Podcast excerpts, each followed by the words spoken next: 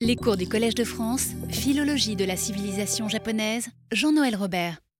Bonjour, je vous remercie d'être venus toujours aussi nombreux pour cette seconde, euh, leçon que j'ai intitulée euh, Amour couleur.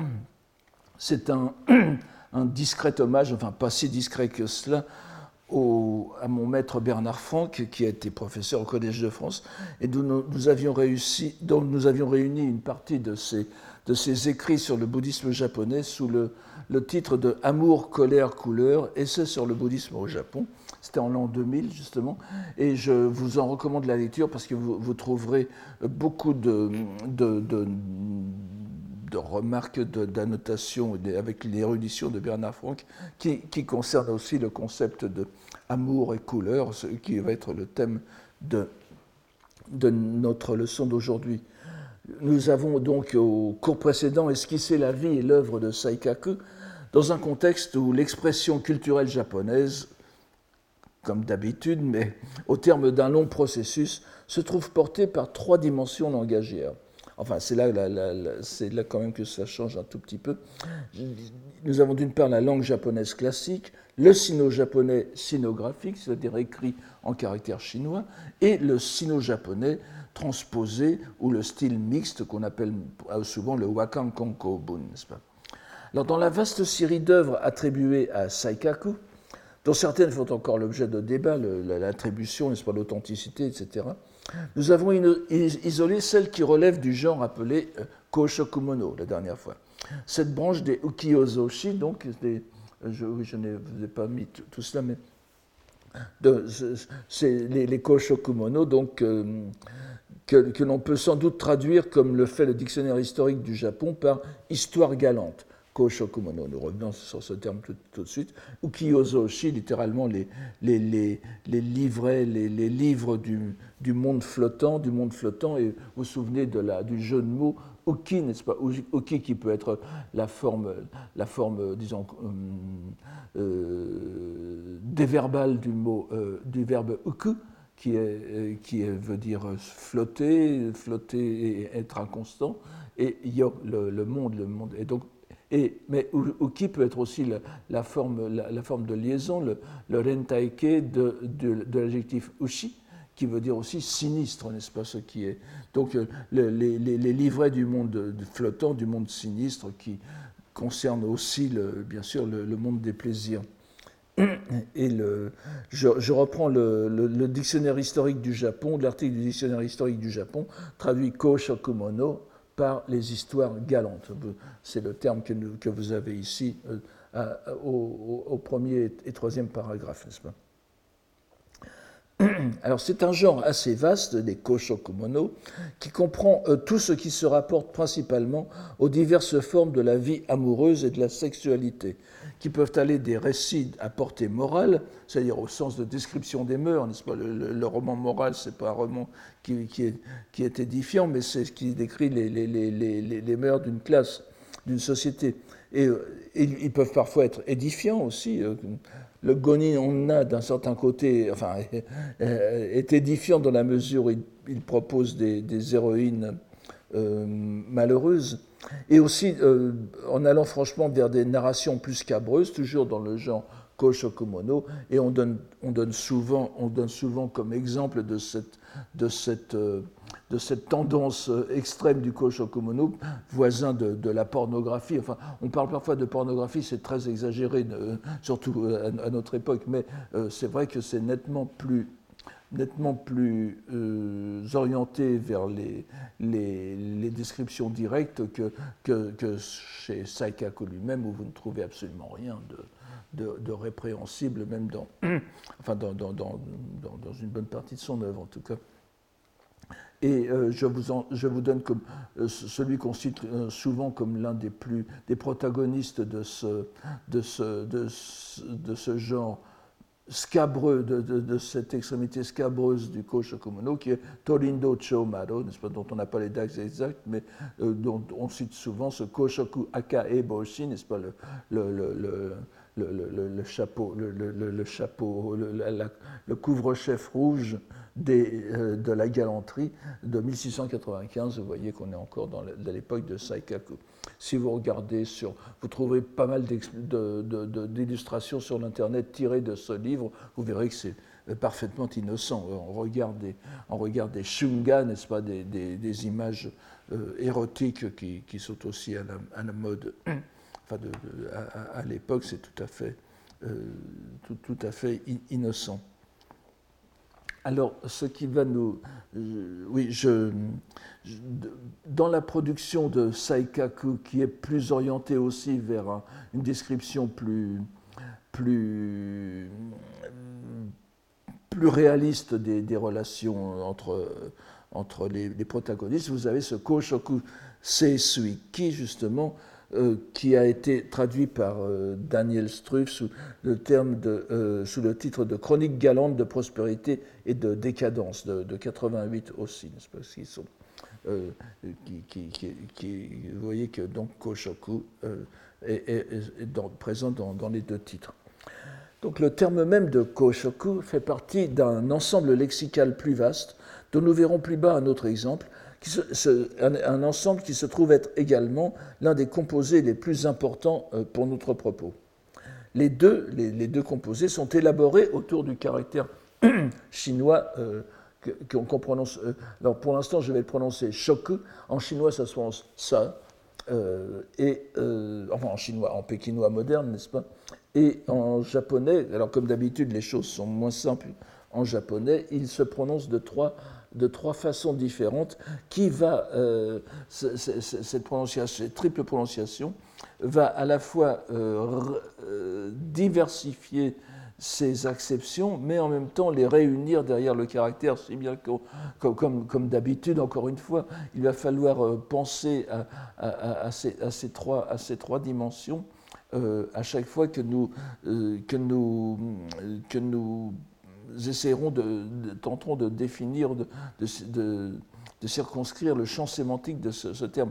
Ça ne veut bien sûr pas dire que les écrivains japonais, les locuteurs japonais les avaient en tête, euh, ces, trois, ces trois dimensions, mais elles sont toujours susceptibles de réapparaître sous une forme ou sous une autre au fil de leur utilisation littéraire. C'est quelque chose de tout à fait, euh, bien sûr, euh, c'est un phénomène auquel vous êtes habitués maintenant depuis le temps que nous faisons ces cours, mais il, réapparaît de plus belle dans le contexte de, de, ce qui est d'ailleurs l'une des choses qui m'a, l'une des causes qui m'ont conduit à, le traiter. Donc ce caractère chinois en japonais, qu'il se prononce Enfin, il se prononce de deux façons en chinois, mais je n'ai pas. Euh, ça, ne nous concerne pas. Euh, je, ce sont des affaires de chinois moderne, donc nous n'avons pas à les traiter ici. Mais euh, disons qu'il se prononce d'une unique façon en chinois classique et alors qu'il est diversifié sous trois, alors, trois, trois, trois lectures. Trois, vous, connaissez maintenant la distinction entre ondoku et kundoku, la lecture phonétique, la lecture explicative. La lecture phonétique étant l'adaptation la, la, euh, japonaise de la, de la prononciation chinoise continentale de, des différentes époques euh, euh, auxquelles ce, caractère est parvenu au Japon. Et la lecture explicative, le kundoku, c'est le, mot proprement japonais qui a été plaqué comme, euh, comme traduction et lecture du caractère. En lecture phonétique, donc, nous en avons deux en japonais, shoku et shiki. Et la lecture explicative, la lecture donc japonaise, c'est ido, n'est-ce pas? Donc euh, le, Yamato Kotoba et le, et le Kana Kotoba, comme disait, euh, euh, Nolinaga, sont ainsi distingués. Et vous allez voir que les deux, lectures phonétiques sont, réparties selon, comme d'habitude encore une fois, selon deux catégories bien définies, mais qui vont se chevaucher ensuite. Vous allez, je vais revenir là-dessus dans un instant. Alors donc nous partirons d'abord du, de, de, la lecture shoku, qui est la lecture la plus, euh, la plus générale, c'est-à-dire celle qui n'est pas définie a priori comme bouddhique. Alors, on ne, peut pas parler d'étymologie, parce que là, aussi, il y a, je, je, toucherai très très brièvement, brièvement à l'étymologie, mais vous savez que lorsqu'on parle d'étymologie en chinois et en sino-japonais, il y a deux dimensions de l'étymologie. Vous avez l'étymologie du caractère, ce que signifie le caractère dans sa version primitive, nous, reviendrons euh, tout à l'heure dessus, et puis euh, ce que signifie le, ce que signifie la prononciation du caractère. C'est distinct, n'est-ce pas? Et euh, de, même pour l'étymologie japonaise après. Mais, euh, alors il faut, il faut toujours avoir aussi cette double et triple dimension en tête. Vous voyez, les, choses ne sont pas euh, faciles, mais enfin, je n'ai jamais prétendu que le, monde sino-japonais était, était facile. En tout cas, cette démarche préalable d'analyse du champ sémantique semble nécessaire au vu du peu d'intérêt qu'ont montré à cet égard les divers japonisants qui se sont attaqués, le plus souvent avec une grande sensibilité et érudition, à l'œuvre de Saikaku. On, traite ces termes comme des sortes de présupposés. Mais il semble que les euh, philologues eux-mêmes en viennent parfois euh, à accorder moins d'importance aux fondations langagières sans lesquelles le, sujet d'étude des philologues n'existerait pas, ou sous un, tout autre aspect. Or, il se trouve que l'amas langagier, l'amas de langage, qui s'est constitué autour du sinogramme shoku, et prolongé par ses développements japonais, est d'une grande richesse et résume à lui seul une partie considérable de l'histoire des idées tel que le restitue l'examen de l'évolution sémantique des termes chinois. L'affaire est quelque peu complexe, mais mérite largement que l'on s'y arrête plus en détail. Nous passerons rapidement sur le sens exact du sinogramme du caractère chinois, du kanji lui-même. On sait que l'interprétation du sens premier des caractères chinois, lorsqu'ils ne sont pas idéographiques à proprement parler, n'est-ce pas, le, caractère qui signifie l'éléphant, si vous faites l'histoire du caractère, vous voyez très bien qu'au début c'est un, petit éléphant, n'est-ce pas, ou, le scorpion et des choses comme ça.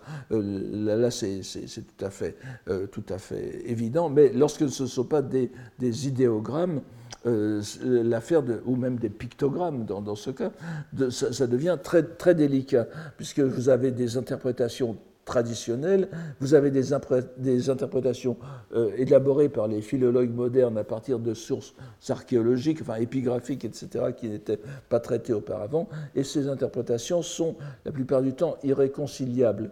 Pour ce qui euh, est du caractère choco que je mets à la, en bas de page, vous voyez, c'est le dernier, le quatrième, celui qui arrive au quatrième paragraphe. Évidemment, je, ne vous ai pas donné les, versions anciennes, mais ça, ça, ne sera que de peu d'utilité. Alors, euh, les, les je, vous voyez, je, mentionne deux, bons dictionnaires japonais modernes de, caractères chinois, le Shinjigen de Kadokawa et le Kanjikai de Sanseido, et les deux ne sont pas d'accord, euh, évidemment, mais euh, on, pourrait y voir soit un homme euh, la, partie supérieure, vous voyez, c'est le caractère qui, correspondrait à, à, Hito, l'homme, qui est superposé sur un autre homme agenouillé, enfin, euh, une autre personne, en tout cas, un, un, euh, agenouillé. Et l'ensemble impliquerait d'abord le, le, le, désir sexuel, n'est-ce pas?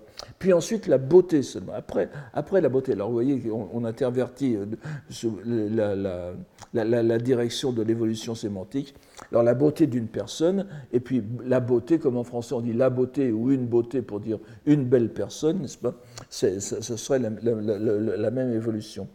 Une autre lecture dans un dictionnaire plus récent, donc le, dictionnaire de Sanseido, euh, qui reprend une glose ancienne chinoise et qui est très intéressante aussi, mais euh, voit le, terme composé d'un être humain d'abord, et puis aussi d'une tablette officielle rompue, vous savez, qui servait de, mot de passe en, quelque sorte en signe de reconnaissance. Et le tout est réinterprété par une, par une association d'idées que je m'explique mal, comme expression du visage et c'est-à-dire peut-être euh, apparence, dignité d'apparence à la course. Lorsque vous aviez les deux tablettes réunies, que vous euh, étiez officiellement reconnu, n'est-ce pas? Et que vous, donc vous pouviez, vous pouviez prendre toute votre, toute votre dignité d'apparence. Alors, on s'aperçoit en tout cas que la palette de sens de ce sinogramme est disposée dès sa création. Désir sexuel, la mine, l'apparence et le minois, le, frais minois, la beauté du visage. Euh, alors, nous ne pourrions bien sûr, euh, nous ne pourrions pas bien sûr même résumer l'histoire du terme après sa création graphique, mais nous nous contenterons de marquer les grandes étapes telles qu'elles étaient connues des lettrés japonais à l'époque, mon point d'arrivée, c'est bien sûr Saikaku, n'est-ce pas? Mais euh, tel qu'il était connu des lettrés, même voire du grand public japonais, à cause de, de, leur cursus d'études, qui était, euh, comme vous le savez, les, les, les, Japonais étaient. Euh, la, la, la, capacité de lire et d'écrire au Japon était, était très, très répandue, même, même dans même, même dans le peuple, et il y avait un cursus de base sur lesquels tout le monde avait plus, auquel tout le monde avait plus ou moins touché. Donc, ces, cursus étaient fondés sur la lecture des classiques chinois, étaient aussi augmentés de la récitation des textes bouddhiques et de la diffusion des notions bouddhiques. C'est la, grande différence avec, le, disons, l'enseignement classique chinois qui mettait moins en relief le, bouddhisme. Mais le bouddhisme faisait bien plus partie de l'arrière-plan culturel japonais que, que, chinoise. Tout dépend des époques, bien sûr. Je parle de l'époque d'Edo, qui correspond à l'époque des Ming en Chine, à peu près, et des Qing. Donc, euh, et cette superposition des notions bouddhiques apportait euh, à la notion confucianiste un, gauchissement considérable. C'était déjà le cas en Chine, bien sûr, puisque euh, au fil des siècles les choses ont changé, mais au début, dans ce qui correspond au Moyen Âge chinois, c'était la situation. Mais elle restera peut-être plus profondément ancrée au Japon. Nous allons donc parcourir cette histoire au pas de course. Alors, en défiant la, chronologie chinoise, je, pourrais dire, puisque je, vous parle de l'enseignement, de, de, la chronologie d'enseignement à l'époque d'Edo, n'est-ce pas? On pourrait dire et, non seulement à l'époque d'Edo, mais même dès, l'époque de Heian, on pourrait dire que l'abécédaire du, du, Japon, c'est ce dont je vous ai déjà parlé euh, la dernière fois, ce livre des, des mille caractères, le Senjimon, n'est-ce pas, qui date, de, qui date sans doute du, VIe siècle en Chine, qui a été importé au Japon à date très ancienne et qui est qui est, qui, est l'un des, des, des, livres dans lesquels on, apprenait à lire et, ensuite la, calligraphie. Et euh, ce livre des mille, des, des caractères, comme je vous l'ai dit, euh, qui regroupait en, 250 vers de quatre syllabes, ça, ce qui fait 1000, n'est-ce pas, des, des, caractères qui n'apparaissent qu'une fois à chaque fois. Donc, quand vous aviez appris tous les vers, vous aviez appris 1000 caractères. Et dans ce, dans ce, dans ce livre des mille caractères, vous avez, euh, ce sont toujours des, constructions parallèles, vous voyez, de deux, deux fois deux caractères, et ce, cette, euh, ce, très court segment de quatre caractères qu'on peut lire en japonais kambo. Alors, euh, oui, je n'entre pas dans les détails, c'est ce qu'on appelle du, du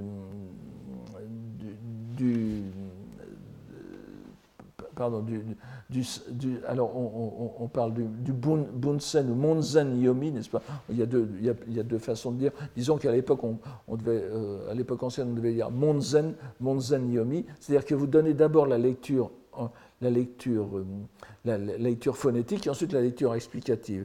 Et vous voyez que ce, ce, kambo, c'est la lecture phonétique, qui est tout de suite explicitée en katachio kangamite, et, ensuite Benshoku qui est, qui est explicité en Ido Wakimao. Je n'entre pas dans les détails, ça veut dire à peu près, donc en examinant l'apparence, on discernera l'expression. Et vous voyez que euh, Ido, le, dernier caractère, est mis en parallèle avec le caractère Bo qui se dit Katachi, qui veut dire aussi la, la contenance, l'apparence. Et souvent, ces deux caractères, Bo et Shoku, Katachi et Sont euh, utilisés parallèlement dans les textes chinois et japonais.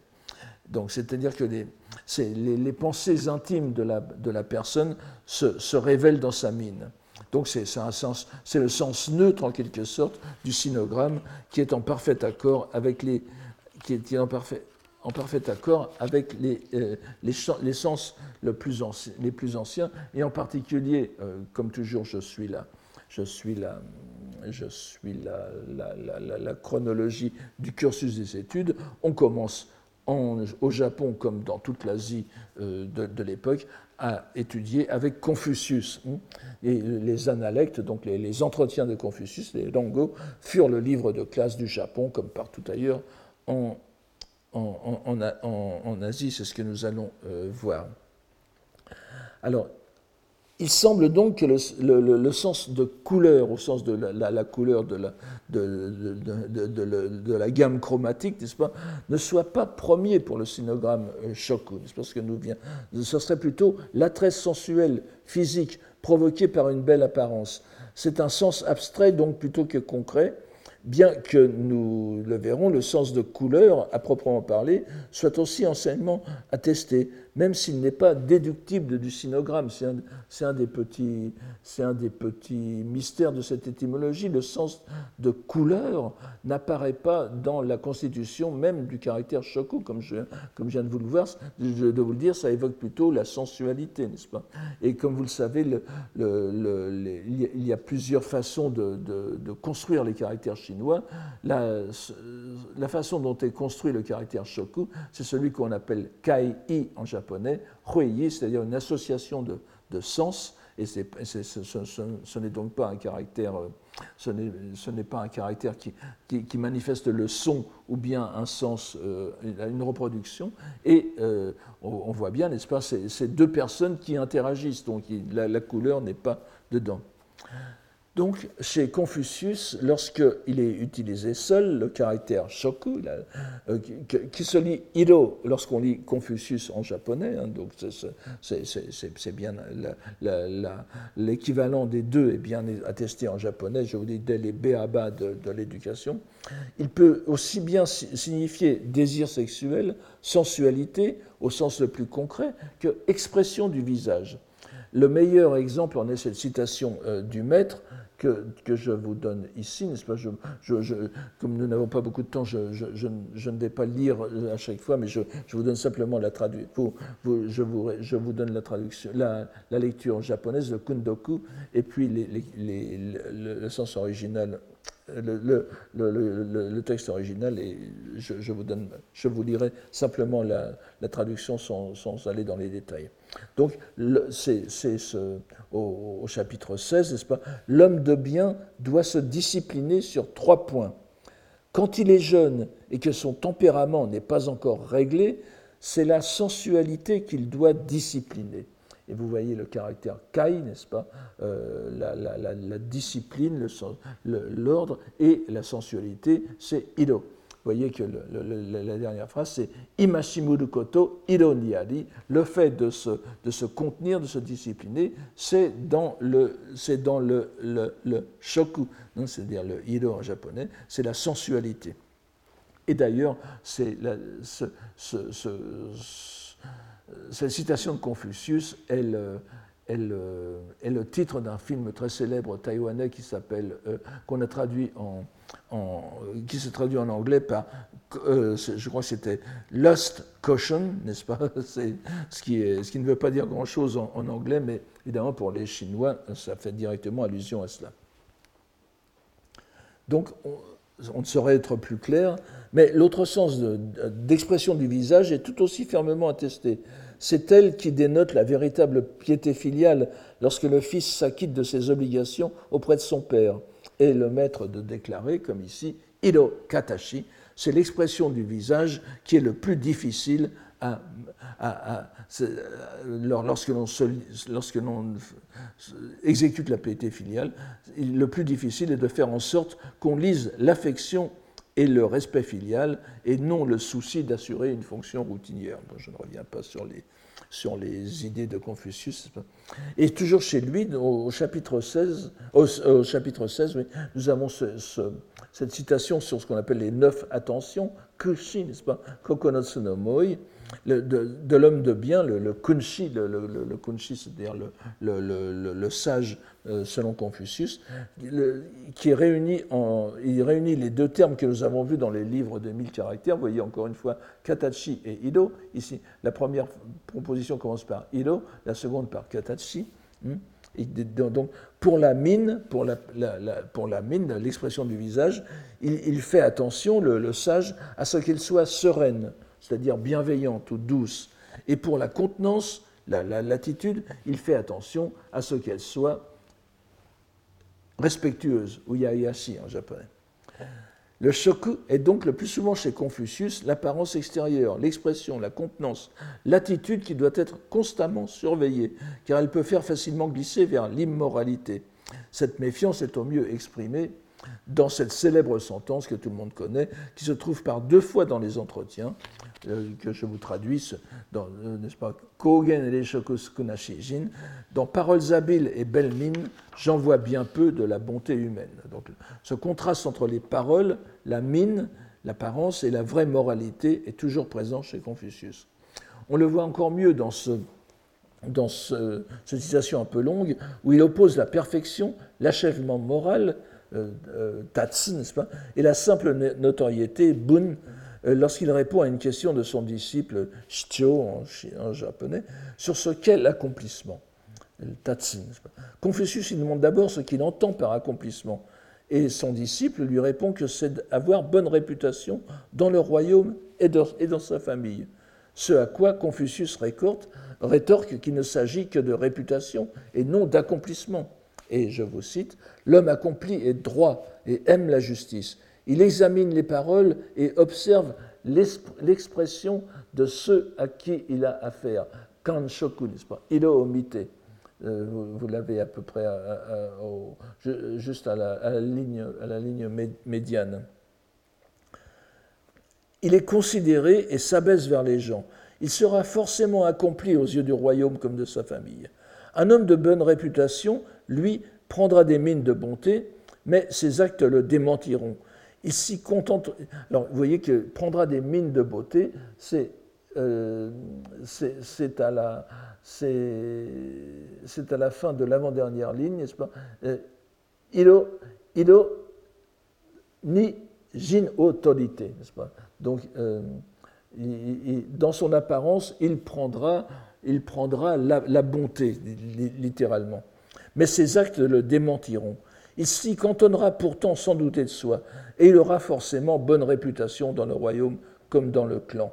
Donc vous voyez, la réputation n'est pas l'accomplissement. Il y a à l'évidence tout lieu de se méfier du shoku chez Confucius. C'est quelque chose à surveiller étroitement. Et, revenons sur cette évolution sémantique intéressante du chinois, où, à la différence du japonais, le composé ganshoku, qui euh, excusez-moi, je voulais donner, euh, je pense que, c'est la troisième, ligne, n'est-ce pas? Ganshoku, qu'on dit Yens, c'est un composé très ancien qu'on voit, qu'on chez Confucius, donc, mais euh, dans la langue chinoise moderne, il signifie presque exclusivement la couleur, la couleur, n'est-ce pas? Mais évidemment, chez Confucius, il n'est attesté qu'au sens d'expression du visage. Je vous donne encore, sans vous donner la, prononciation ici, enfin vous, la trouverez facilement. au chapitre 8 de, Confucius, on trouve encore des, entretiens, on trouve, cette, cette euh, euh, citation tout à fait euh, significative. Son, disciple Zhangzi, n'est-ce pas, qui est affligé d'une maladie mortelle, déclare Lorsqu'un oiseau va mourir, son chant se fait triste. Lorsqu'un homme va mourir, ses paroles se font bienfaisantes. Et donc à propos de ce, il dit donc, il est trois choses que l'homme de bien doit priser dans sa pratique de la voix. Lorsqu'il agit en sa personne, se tenir loin de toute arrogance. Lorsqu'il compose son expression, et vous avez ici Ganshoku, n'est-ce pas? Être au plus près de la sincérité. Dans le ton de ses paroles, il se tient à distance de toute grossièreté. Nous voyons donc que chez Confucius, bien que la notion de sensualité ne soit pas complètement absente, c'est plutôt le, sens de visage social, pour ainsi dire, qui est privilégié. Et l'on remarquera que le sens de couleur semble ignoré. Ce n'est certainement pas le reflet d'un fait de langue effectif, car si nous tournons vers l'autre axe majeur de la pensée euh, chinoise antique, dont la portée canonique fut peut-être moindre, mais qui était largement lu malgré tout, le livre de la voix et de, sa vertu de, de, Lao Tzu, n'est-ce pas, dont je vous donne le, le Do Tokyo, nous trouvons bien le sens concret de, de couleur. Et malgré la complexe histoire de, de, ces deux textes, on pourra considérer sans trop de risque que les deux étaient dans l'état où nous les connaissons dès les environs de 200 avant Jésus-Christ.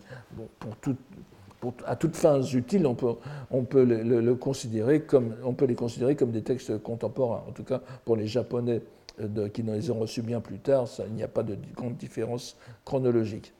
Et donc, il est intéressant de les mettre en relation. Et nous constatons que chez Lao Tzu, le mot shoku n'est pratiquement pas employé et il ne l'est guère qu'une seule fois, et dans le sens bien concret de couleur, comme je vous donne ici. Les cinq couleurs aveuglent l'œil, les cinq notes assourdissent l'oreille, les cinq saveurs déroutent la bouche. Il n'y a pas de doute que nous avons bien affaire au sens de, de couleur. Et c'est ce sens concret, donc, est bien attesté dès l'époque des classiques, bien que Confucius ne l'emploie pas, qui va s'imposer à travers les textes bouddhiques, cette fois, lorsque, euh, lorsque ceux-ci commencent à être traduits des langues de l'Inde à partir du deuxième siècle après Jésus-Christ. C'est en effet par ce, caractère chinois, shoku, que sera rendu dans la langue chinoise l'un des concepts de base de la psychologie bouddhique, qui est fondé sur une théorie de la perception et des processus mentaux, qui explique comment les êtres se trouvent entraînés dans le cycle des naissances et des morts. Nous ne pouvons ici qu'exposer très succinctement le champ sémantique nouveau ouvert par l'utilisation de ce, de sinogramme pour traduire le, sanskrit, un mot sanskrit qui est rupa. Je n'entre pas dans les, dans les détails ici. Nous en évoquerons deux facettes principales. Pour ce faire, et toujours en accord avec notre choix de donner les sources que tous connaissaient au Japon et qui influaient perpétuellement sur la, culture des différentes époques, nous partirons tout simplement de l'un des textes bouddhiques le plus connus, le Sutra du cœur, le Hanya Shingyo, qu'on prononce aussi Shingyo, n'est-ce pas? Où le terme Shiki, alors cette fois évidemment il est, prononcé à la bouddhique Shiki et non plus Shoku, hein, parce que nous sommes en plein, en plein bouddhisme, et Shoku est donc ce qui relève du littéraire, du confucianisme, du scientifique, Shiki c'est ce qui relève du bouddhisme, très grosso modo. Et ce terme donc occupe une place primordiale, primordiale dans les deux sens. Il est très important et c'est aussi parmi les premiers de ce sutra du cœur, n'est-ce pas? Les premiers, les premiers mots de ce sutra du, cœur. On peut même dire que c'est le premier mot après le, vocatif de l'interlocuteur du Bodhisattva Avalokiteshvara qui récite ce, ce sutra. Euh, je, vous, je, vous, en donne, vous voyez, shalishi shiki fui ku ku fui shiki, sokuze ku ku sokuze shiki, ju gyo shiki yakubuni ose. Tout le monde connaît cela en Extrême-Orient. Et donc, Shariputra, le sensible n'est autre que la vacuité, la vacuité n'est autre que le sensible. Le sensible est la vacuité même, la vacuité est le sensible même. Il en est de même des perceptions, notions, formations et conscience. Vous voyez que je traduis ici shoku, shiki par sensible et non plus par couleur. C'est pas seulement la couleur, c'est tout ce qui est le, le, visible, n'est-ce pas? Sans entrer dans les détails, nous avons ici résumé la base de la théorie bouddhique de l'existence. Les existants, c'est-à-dire les, dharmas, shoho, n'est-ce pas, sont formés de cinq agrégats. C'est le, premier mot de la dernière ligne, les goon, n'est-ce pas? Goun ou go, on peut traduire goun ou goon. Et euh, ces, derniers sont psychiques. de, de, cinq agrégats, dont les quatre derniers, c'est ce qui est donné ici, vous avez shiki, ju, sont, ils sont psychiques et peuvent être englobés dans le seul terme de, de shin, n'est-ce pas, de kokoro, l'esprit. Alors que le premier, shoku, traduit le sanskrit rupa. Et ce mot indien désigne la forme en général, l'apparence, le signe, l'image. On le trouve d'ailleurs dans le, terme indien moderne de roupi, n'est-ce pas La roupie qui vient de rupia, c'est la, la, pièce qui est marquée. De là, il a signifié, signifié l'objet des sens en général. Non seulement le visible, mais la materia prima, c'est-à-dire la matière première, mais au sens indien, n'est-ce pas Ce n'est pas une matière concrète, c'est même le contraire. C'est cette espèce de, masse de que vous percevez euh, et dans laquelle vous redéfinissez les formes. C'est pourquoi on l'a traduit euh, parfois par matière, ce qui est un peu trompeur. Il vaudrait mieux parler de visible ou de sensible. C'est le phénoménal par excellence. Et il est ici métonymique pour tous les autres objets de la perception des êtres. Il est clair que dès le début du bouddhisme, car le dogme des quatre agrégats et des cinq agrégats est commun, et des, cinq agrégats est commun à toutes les branches, les existences sont compris dans un continuum psychique et physique. Le, sensible est la partie extérieure aux opérations psychiques et la matière, donc le visible, est indissociable de l'esprit. N'est-ce pas, Donc ça ne peut pas dire ce chose de la matière. Et remarquons euh, que dans le Shingyo, c'est la vacuité qui est prédiquée à la, au visible. Donc, Hiro et Ku, Shiki et Ku sont la même chose.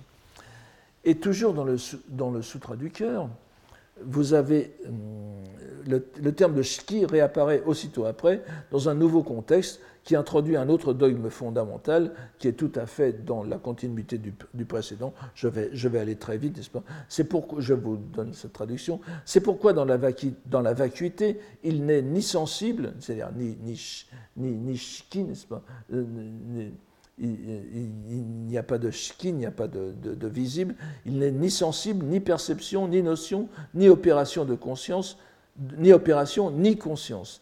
Il n'est ni œil, ni ouïe, ni nez, ni langue, ni corps, ni pensée. Il n'est ni couleur, ni, ni son, ni parfum, ni goût, ni goût, ni toucher, ni existant il n'est ni domaine de l'œil, et ainsi de suite, jusqu'au domaine de la conscience psychique. Nous avons ici la description de tout le mécanisme de la perception bouddhique qui mène à l'appréhension du monde phénoménal, et en conséquence, l'appréhension du monde phénoménal et le, au, lien et au désir que l'on produit à son, égard, et donc, euh, en conséquence, l'emprise du monde phénoménal sur l'esprit de l'être qui est pris à tout jamais dans ses filets.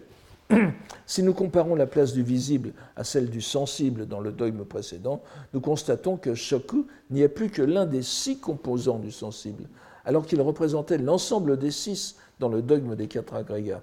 En prenant, comme c'est souvent le cas en raison d'artifices de syntaxe, le premier terme pour l'ensemble, donc c'est shiki, il est normal que le mot shiki, dans son évolution sémantique, en soit venu à désigner tout le sensible, tout objet d'essence et partant tout objet du désir. Nous voyons qu'ainsi, par un chemin qui peut apparaître détourné, le flair des traducteurs du sanskrit en chinois les a menés à réactiver, pour ainsi dire, dans un nouveau contexte d'origine indienne, cet ancien terme chinois qui par plusieurs sens s'en rapprochait. Mais l'on voit que la nuance importante d'amour sensuel, de sensualité que possédait le sinogramme dès l'époque antique ne pouvait qu'infléchir davantage encore le dogme bouddhique, dont l'intention première était certes d'expliquer le mécanisme de l'attachement de la conscience, de la conscience humaine, des êtres, des êtres mais c'est avant tout de l'être humain, bien sûr, qui nous concerne davantage, euh, mais qui prenait soin de ne pas définir moralement ce mécanisme, au moins dans sa description. C'est donc un excellent euh, exemple de la traduction créative du chinois bouddhique.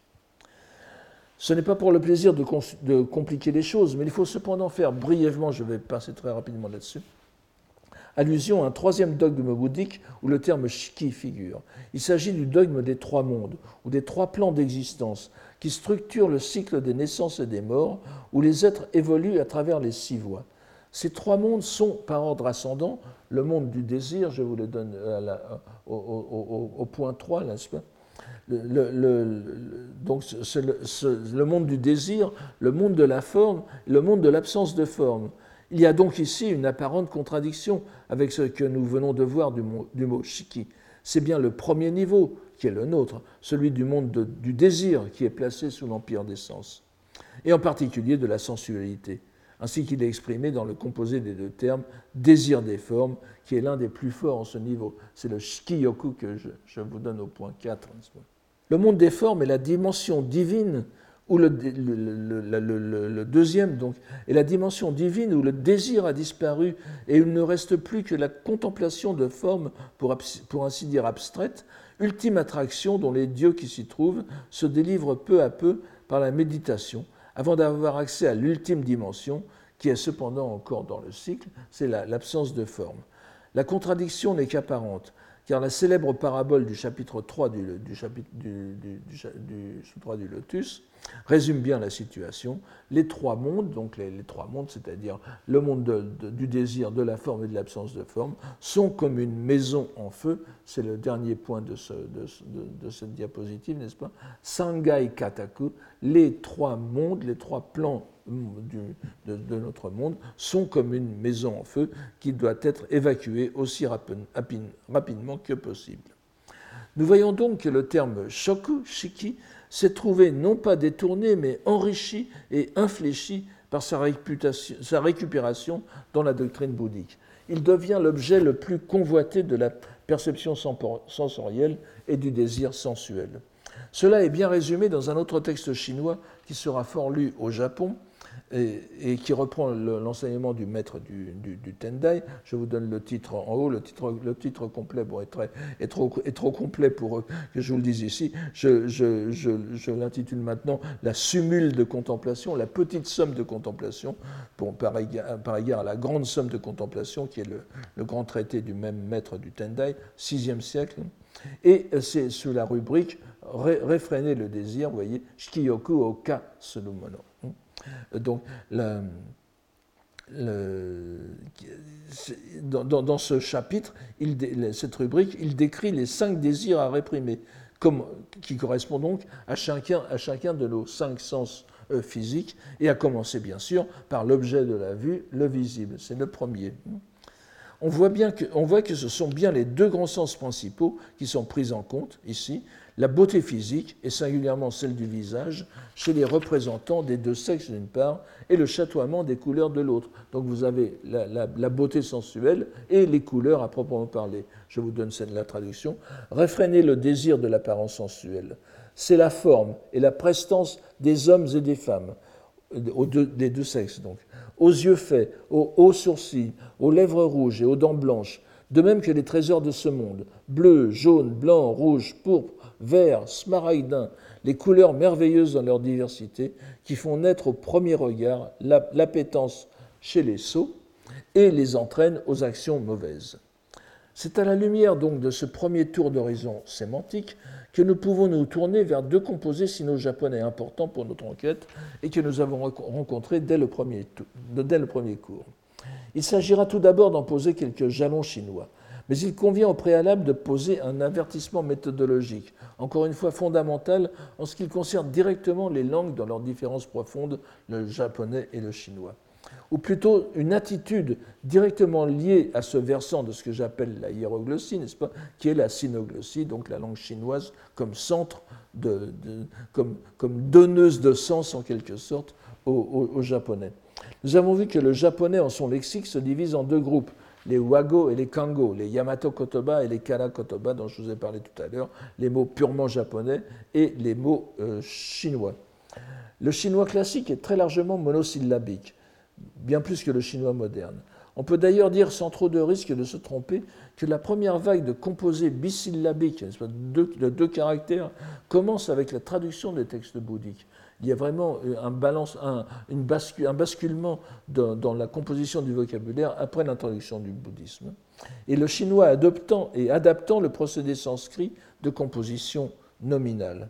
Euh, je ne suis pas le premier à le remarquer, mais je, pense que Victor Mayer en a parlé aussi, et puis plus récemment, un article de deux de, de, euh, spécialistes chinois du bouddhisme chinois, qui en ont parlé aussi. Mais la plupart du temps, dans les textes canoniques chinois que nous voyons, les segments euh, de deux syllabes, lorsque nous, ce nous avons vu jusqu'ici, ne sont pas forcément des composés liés et lexicalisés, c'est-à-dire liés au sens de bound en, anglais, c'est-à-dire euh, qui, sont, que, que l'on trouve toujours ensemble. Mais ce sont des rencontres syntaxiques, syntaxiques qui se font au fil du discours. Ils recouvrent souvent, en chinois, des fonctions grammaticales fort différentes qu'un locuteur chinois de l'époque n'identifierait pas comme un élément lexical. Mais en japonais, en raison de la différence linguistique d'une part et du statut canonique du chinois de l'autre, ces, ces, segments syntaxiques libres, en quelque sorte, se lexicalisent et deviennent des références lexicales et stylistiques. Cela est particulièrement sensible en poésie, où toute locution se trouvant dans un poème chinois devient sanctifiée comme un élément de vocabulaire poétique, et rappelons que c'est avant tout en lecture phonétique qu'il passe dans la langue. Ce n'est qu'en étant retraité, par retraité, traité à nouveau, n'est-ce pas, par la lecture explicative que le, composé retrouve, ou plutôt précise, ces diverses nuances, et peut se diviser dès lors, décalé et altéré, en japonais. C'est-à-dire que lorsque les, lorsque les Japonais lisent un classique chinois, ils voient deux caractères, alors que ces deux caractères sont, euh, sont sont, leur, assemblage est fortuit, enfin, dans, est, purement syntaxique en chinois, les Japonais en font un composé de deux caractères qui devient lexicalisé. C'est ainsi que le composé koshoku, donc, euh, le, composé euh, que vous voyez ici dans la première citation, et que nous avons déjà vu la semaine dernière, se rencontrent dès Confucius et ses, successeurs, mais recouvrant, des relations syntaxiques différentes. Euh, je, n'insiste pas sur le fait qu'en chinois moderne, c'est exprimé d'ailleurs par des différences de prononciation. Au, sens adjectival de ko, hao, n'est-ce pas, c'est au troisième ton, et au sens euh, verbal, c'est hao, quatrième ton. Donc, et, il, nous donne ainsi une claire idée des nuances impliquées, encore qu'il soit difficile de distinguer un jugement moral.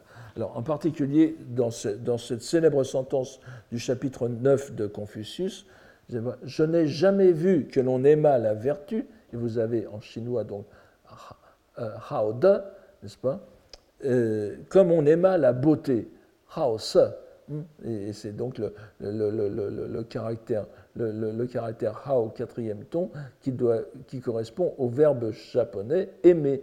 Donc on le lira iro okonomu nangotoku. Iro okonomu, koshoku, iro okonomu, aimer la couleur, la forme, la belle forme. Alors il semble qu'ici Confucius ne blâme pas tant le fait d'aimer la beauté ou les beautés que de ne pas aimer autant la vertu.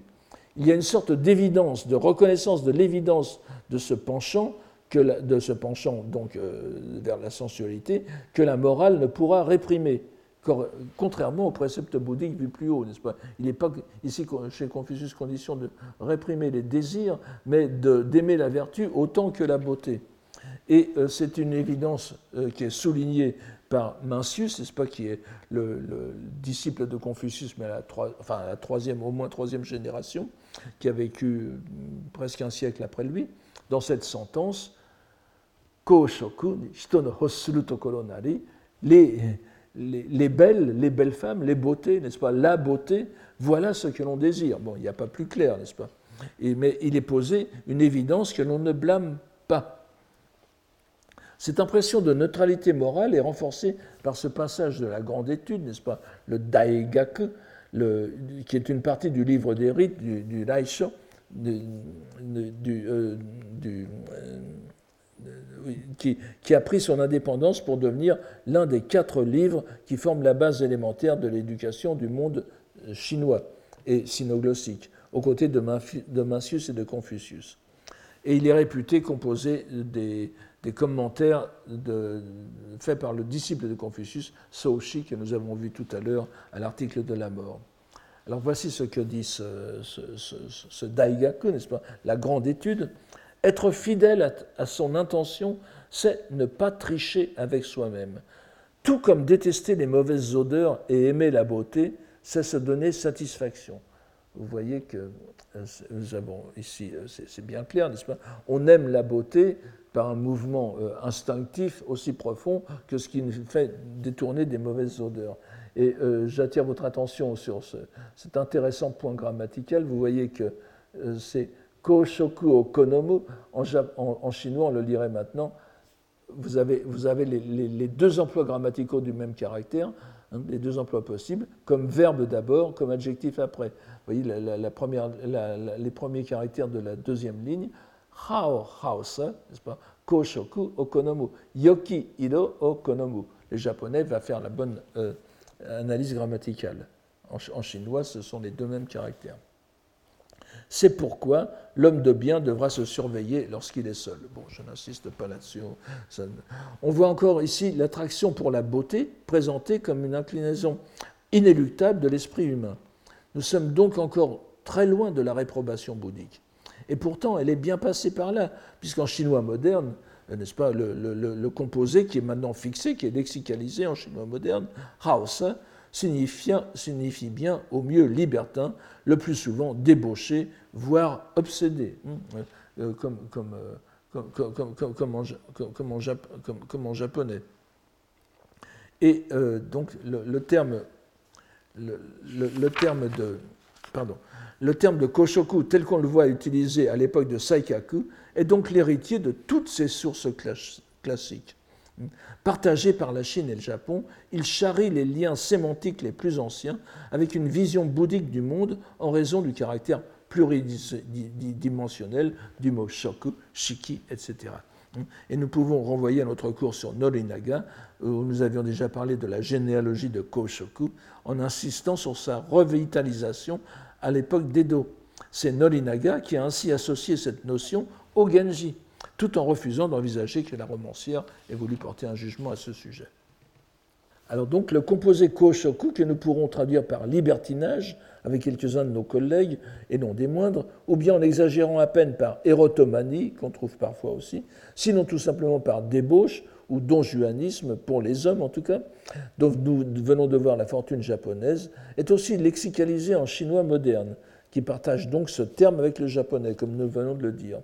Mais en japonais moderne, comme en chinois moderne, on ne peut dire que le terme ait un sens laudatif. En japonais, choshoku bungaku, par exemple, relativement peu employé à présent au profit d'emprunts anglais, ne signifie guère autre chose que littérature pornographique.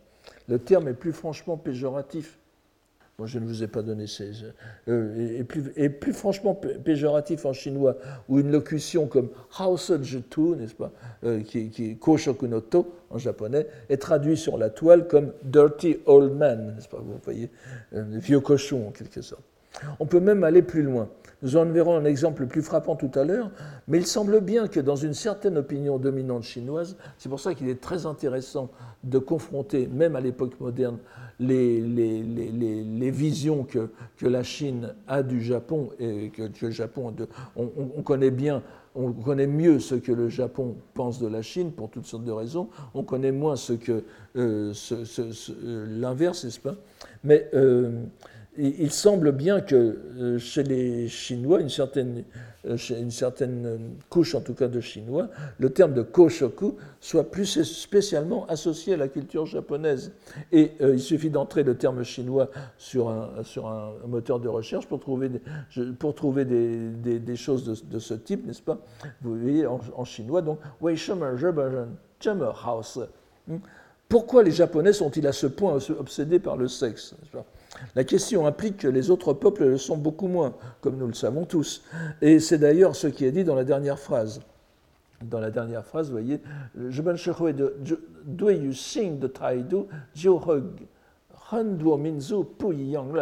donc, il est bien certain que l'attitude de la société japonaise à l'égard du sexe n'est pas la même que dans celle de beaucoup d'autres peuples. Alors, donc, la, et l'explication qui est donnée à cette propension japonaise est tout aussi fondée sur les clichés. Alors, je, vous résume cette, citation, n'est-ce pas? Ancien peuple de guerriers toujours prêts à la mort, les Japonais ne recherchent pas le plaisir, mais à s'assurer une descendance la plus abondante possible. C'est une idée curieusement archaïque, puisque à notre époque où sexe et reproduction semblent être clairement séparés. Et aussi, cette obsession du sexe est une conséquence de la fréquence au Japon des catastrophes naturelles. Donc les Japonais ayant tendance, plus tendance à mourir que les autres, les samouraïs maintenant, je ne sais pas trop ce qu'ils font au Japon, mais enfin, donc ils ont intérêt à, faire du sexe en quelque sorte. C'est une idée curieuse, je vous la donne comme référence. Euh, et vous verrez qu'il y aura, euh, je, je, finirai sur quelque chose d'assez proche. Alors, avant d'aborder la dernière partie, faisons une brève mais indispensable digression conformément à l'orientation première de notre enquête, sur la transposition japonaise de ces deux termes chinois, shoku et ko-shoku, qui sont bien sûr la voie de leur intégration en profondeur de la langue. Je ne surprendrai personne d'en en chercher mes deux exemples, Euh, il y en a bien sûr, ils sont innombrables, je, ne peux même pas évoquer le, Mais dans la poésie japonaise, et tout, spécialement chez J.N., que vous connaissez bien, 1155-1225, qui nous donne comme toujours la plus grande palette de nuances, étant à la fois poète et, hein, non pas paysan, mais poète et moine et dignitaire bouddhique. Les deux poèmes que nous allons voir illustrent deux sens fondamentaux du mot japonais ido, qui est la lecture explicative traditionnelle de Shoku. Nous ne tenterons pas de nous aventurer ici dans les méandres de l'idéologie de, l'idéologie de. Je, ne reviendrai pas là-dessus, c'est un peu compliqué. Euh, mais, il faudrait vraiment faire une monographie sur ce terme. Alors présentons d'abord ce poème de la centurie de J.N. Je vous le donne ici, je ne le dis pas parce que nous avons très peu de temps. La feuille de du banyan, de quel vent donc se blesse-t-elle? Un cœur automnal apparaît en ses couleurs. Et c'est un, dans le passage correspondant du lotus, donc nous avons affaire à un Shakyoka, un poème bouddhique, qui est fait sur un passage du sutra du lotus. Donc dans le passage correspondant du, sutra, le Bouddha rassure sa tante et sa femme délaissée qui craignent de, ne pas être concernés par l'annonciation, n'est-ce pas, qu'il vient de faire aux auditeurs, en disant aux auditeurs qu'ils deviendront un jour Bouddha, n'est-ce pas et il les rassure donc, le Bouddha rassure c'est les deux femmes de sa vie, si vous voulez. Et Jien, ici, euh, ici comme d'habitude, lorsqu'apparaissent des femmes dans le Sutra du Lotus, même lorsqu'il s'agit d'ogresses, donne au poème une connotation amoureuse parce que dans la rhétorique donc euh, poétique, enfin la, la, poésie, lorsque vous donnez faites un poème euh, sur, une femme, voilà, il faut que vous mettiez dans in the mood, n'est-ce pas, dans le dans, l'ambiance dans l'ambiance amoureuse. Donc la question du Bouddha sous sa forme poétique pourrait être en fait la question anxieuse, la, question faite au Bouddha, n'est-ce pas, pour être la, question anxieuse d'un amant et voyez comment le mot Ido reprend le shiki du sutra. Dans le sutra, vous avez, je vous ai donné la citation en première ligne, vous voyez bien le dernier caractère, c'est le caractère Ido. Udeyuru Ido, la, la, mine sinistre, hein, la, mine euh, anxieuse et, comment le poète, donc, jouant sur la métaphore du bagnan, le bagnan c'est un peu comme l'artichaut, si vous voulez, c'est un, un, arbre qui n'a pas de... Qui pas de vous pouvez, vous, quand vous dépiotez l'écorce, eh bien vous ne trouvez plus, rien. C'est donc le symbole de l'inconsistant. Et le, le, double sens du mot acquis, qui est l'automne et le dégoût, et aussi le vide, n'est-ce pas? Donc ça fait un poème que l'on peut lire à deux niveaux au moins, pas? Sur le ton du badinage amoureux, il, euh, Dit Légère que vous êtes, quel vent a donc changé votre humeur? Voici que le dégoût de votre cœur apparaît sur votre visage. C'est un reproche euh, badin. Et, mais le sens bouddhique plus profond est sans réalité aucune, quel vent a-t-on à craindre? Et hu, n'est-ce pas, kazé, c'est le vent du karma, n'est-ce pas, le, vent qui emporte tout. Quel vent a-t-on à craindre? C'est sur une c'est sur une substance vide qu'apparaît le phénoménal. Car il s'agit bien de phénoménal ici. Ido, c'est tout notre monde soumis au désir, et Jien en fait le maître mot de, son poème sur un autre euh, que je vous donne ici, sur la première des dix incités. Je ne reviendrai pas là-dessus, n'est-ce pas? Cette, ce, dogme primordial du Sutra du Lotus, qui commence justement par les trois incités de l'aspect, euh, so, n'est-ce pas? La, la, nature, sho, et la substance, taille. Alors, remarquons ici le jeu des synonymes auquel fait appel le poète et le rappel de conception euh, désormais nature universalisée au Japon à, travers la comptine mnémotechnique que nous connaissons tous sur Idoha no Uta. Euh, vous savez que pour apprendre le, syllabaire japonais, on, en a fait une petite comptine qui, donne chaque lettre du syllabaire et qui commence justement par Ido, Idowa, n'est-ce pas? C'est-à-dire que c'est le premier mot qu'apprennent même les petits japonais euh, lorsqu'ils lisent, n'est-ce pas? Lorsqu'ils apprennent à lire. Donc ce poème donne le signal de toute une production poétique postérieure où nous retrouvons ces termes mis en jeu. Ilo fait désormais partie du vocabulaire poétique fondamental et avec de surcroît une connotation bouddhique dont il ne se départira plus. C'est ce poème ici. Apparence qui se révèle dans la rutinance des formes. Nul qui depuis toujours ne contienne en bouton la fleur qui doit s'épanouir. Comme dans le poème précédent, Jien exprime une vérité à deux niveaux. Ici, ce sont toutes les marques du monde phénoménal qui se présentent certes sous le signe de la couleur, du visible, mais c'est aussi la couleur unique du lotus qui contient la réalité ultime, laquelle s'épanouira finalement. La réalité est derrière les apparences rutilantes. Le temps nous manque pour aller plus avant dans l'exploration de Shoku et de Koshoku. Mais nous ne pouvons passer sous silence le fait que si la locution sous forme sino-japonaise semble prendre un essor nouveau autour de l'époque de Saikaku, comme catégorie littéraire, elle était déjà largement utilisée dans les textes littéraires bien antérieurs, ceux de l'époque de Heian. Et nous avons, nous avons ne pas comprendre des, hésitations de Ono Susumu, du grand linguiste philologue euh, euh, Ono Susumu, qui nous a pourtant habitués à bien plus grande hardiesse, à relier la locution japonaise irogonomi à koshoku.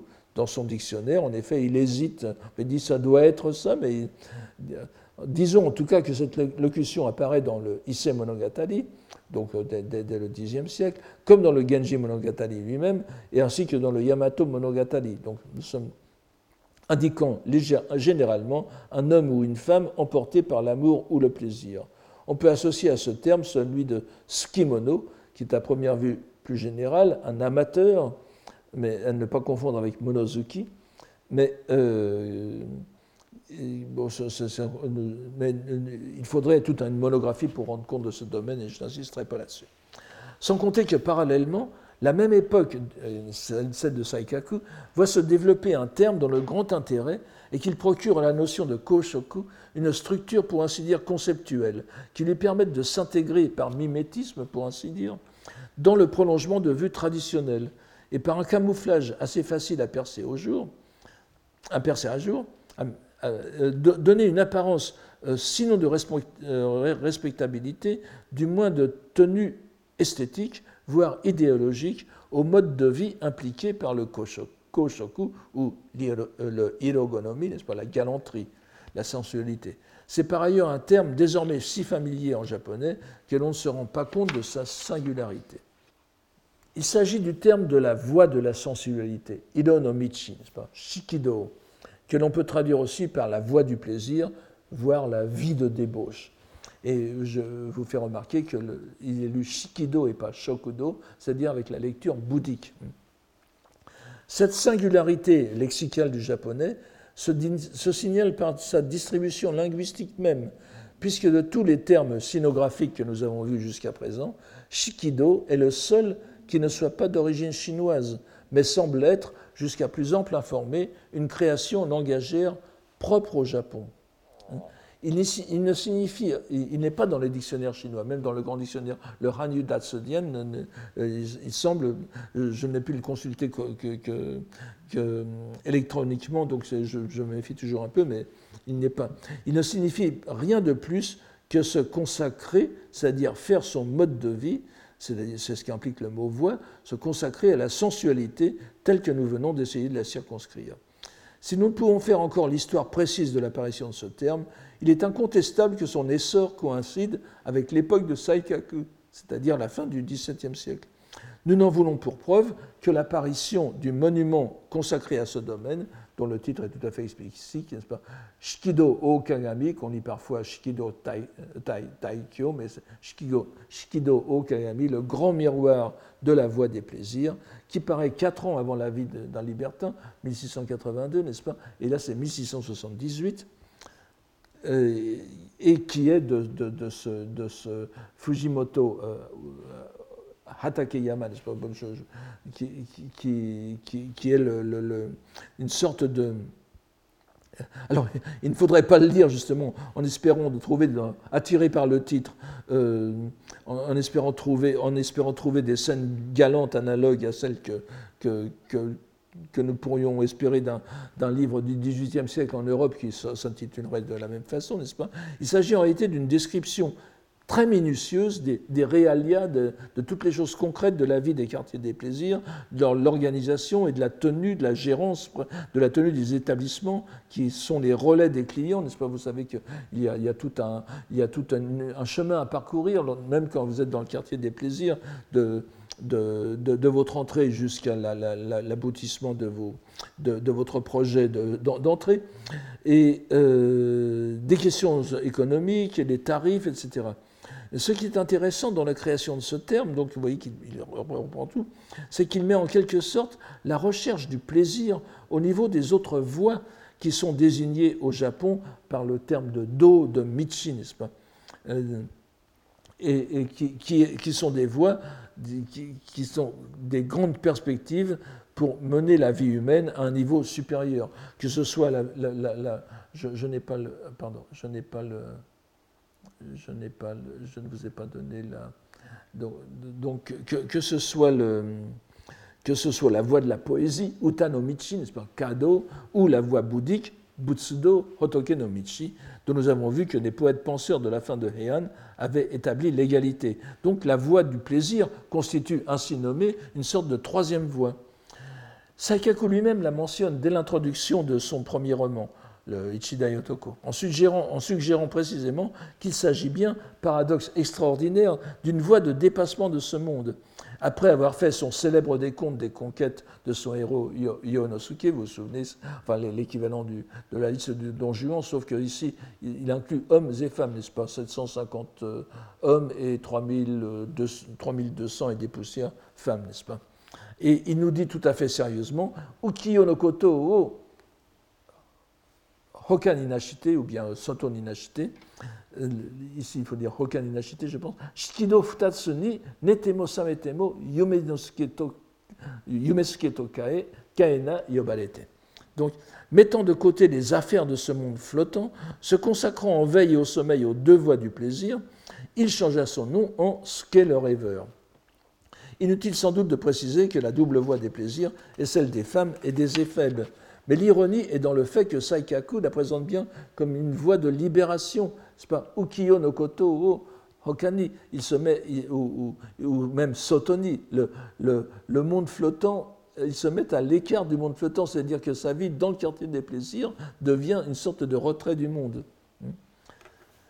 Nous voyons dans ce néologisme japonais, apparaissant ainsi à l'époque des Koshokumono, un stratagème intellectuel subtil et de grande portée, qui permet de donner un cadre doctrinal, pour ainsi dire, à cette façon relativement nouvelle de délimiter la transgression, en l'isolant dans des quartiers de plaisir qui deviennent l'équivalent bourgeois de la cour au-dessus des nuages de Heian. Le Shikido devient la voie reliant le Genji Monogatari au roman de Saikaku, une voie qui se prolongera jusque chez Norinaga, qui, en redéfinissant la conduite du prince radieux comme Koshoku, comme euh, galanterie, enfin comme érotomanie même, pourra le mettre au-delà de la morale en ce qu'il suit une voie dérivant de celle des dieux. Le shikido du Kurua, donc la, voie des plaisirs du quartier des plaisirs, et le kado, la, et donc la utanomichi, la voie de la poésie du daidi, du palais impérial, et c'est le hotokenomichi, le butsudo, la voie du Bouddha, des temples. Les Occidentaux ah oui, je peux aussi vous. Malheureusement, je ne l'ai pas encore lu, mais c'est un livre qui a très bonne réputation et que je n'ai pas eu le temps de lire, mais qui, traite, euh, d'après ce que j'ai pu voir, qui traite aussi de, des, deux époques de, de l'érotique japonaise de Heian et de Edo, donc euh, autour de Murasaki Shikibu d'un côté et de Saikaku de l'autre. C'est un, spécialiste de littérature comparée de l'Université de Bordeaux et euh, qui, a, très bonne, euh, réputation, pas? J'essaierai de le lire le plus rapidement possible pour découvrir ce qu'il en dit. Alors, les Occidentaux ne mesurent pas assez à quel point ce terme de shikido est particulier à la langue japonaise. Ce n'est pas le cas des Chinois, auxquels nous revenons encore une fois, et nous terminerons cette leçon sur le prière d'insérer d'un livre récent paru en Chine, dont je vous donne ici, jeune de Dao, n'est-ce pas la, la voie des plaisirs des Japonais. Euh, je n'en cite pas l'auteur, ce n'est pas la peine de polémiquer, n'est-ce pas Et qui attribue à ce cadre conceptuel du Shikido, donc, à la fois conceptuel et pratique, la responsabilité d'une bonne partie de ce que la Chine reproche de façon euh, souvent justifiée à son voisin. Les massacres, des massacres de Nankin aux femmes de réconfort de l'armée japonaise, tout en étant reliés à la conception que les Japonais ont du sexe. le, paradoxe final, donc je, ne vous donne pas, tout, je, vous invite, mais vous voyez que l'avant-dernier point est assez intéressant parce qu'il parle donc de l'armée impériale, euh, des, femmes de réconfort, des relations entre les samouraïs et les, et les, courtisanes qui sont, qui sont l'une des parties de l'une des parties des Koshokumono. Et ensuite, il, il, il, met les, dans, le vif du sujet, Yujo, vous voyez, et donc les, les, les, les, courtisanes du quartier des plaisirs et leurs clients, hein, c'est vraiment le saikaku, mais les moines et les nonnes, hein, vous voyez, et le, les, supérieurs, les, les, supérieurs des bureaux avec les, employés de, de, de bureau, les, les, vieux messieurs avec les, lycéennes, etc. etc. C'est-à-dire qu'il met, euh, les, thèmes aussi des films pornographiques japonais, tout, est dans le même,